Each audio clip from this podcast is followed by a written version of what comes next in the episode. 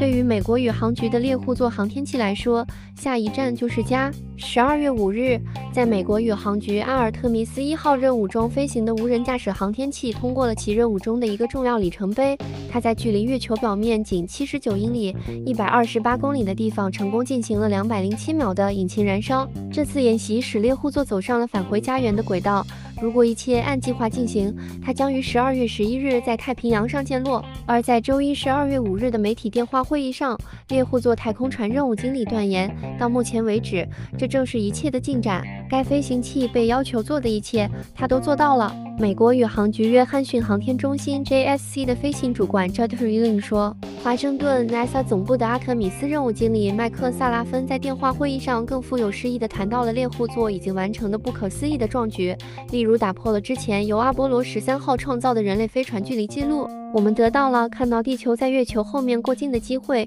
超出了人类航天的范畴。我们看到了作为返回式动力飞跃的一部分的月球飞跃，并目睹了阿特米斯一代首次出现的地球日出。萨拉芬告诉记者：“当我们完成这项任务时，我们将在二十六天的任务过程中走过一百四十多万英里，而且我们正在按计划完成这一任务。这并不是说猎户座首航的每个方面都在顺利进行。”任务管理人员还讨论了航天器在最近几天遇到的一堆异常情况，其中包括通信中断和猎户座上的一个电源系统的异常情况。任务经理在今晚的电话会议上描述了位于加利福尼亚戈德斯通的深空网络站点的全站故障是如何导致地面控制人员和猎户座之间的通信中断四个半小时的。幸运的是，这次中断是由地面站的硬件问题引起的，而不是由猎户座的任何硬件引起的。十个小组有机会迅速重新建立联系。此外，猎户座上的一个电源调节分配装置在周日十二月四日发生故障，切断了负责飞行器的推进和加热子系统的。四个设备的电源，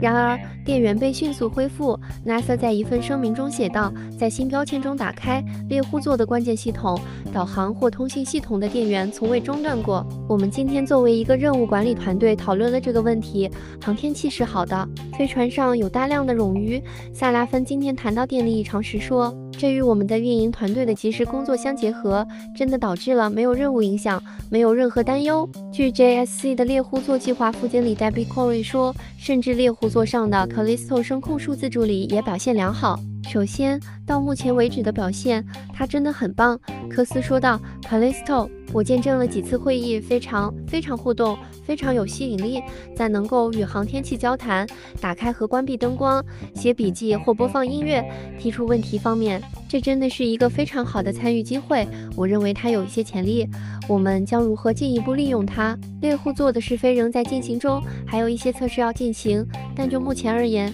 任务进行得非常顺利。任务管理者现在正期待着下一个预先计划的决定门，该门将在周四十二月八日发生，届时将为猎户座十二月十一日的着陆。选择一个在加利福尼亚海岸的着陆点，将考虑一系列复杂的因素，包括风速、波浪高度和波浪周期、波浪之间的时间，以决定猎户座在太平洋的何处着陆。美国宇航局和美国海军团队已经开始协调回收行动，将看到猎户座从海中捞起并带回陆地进行分析。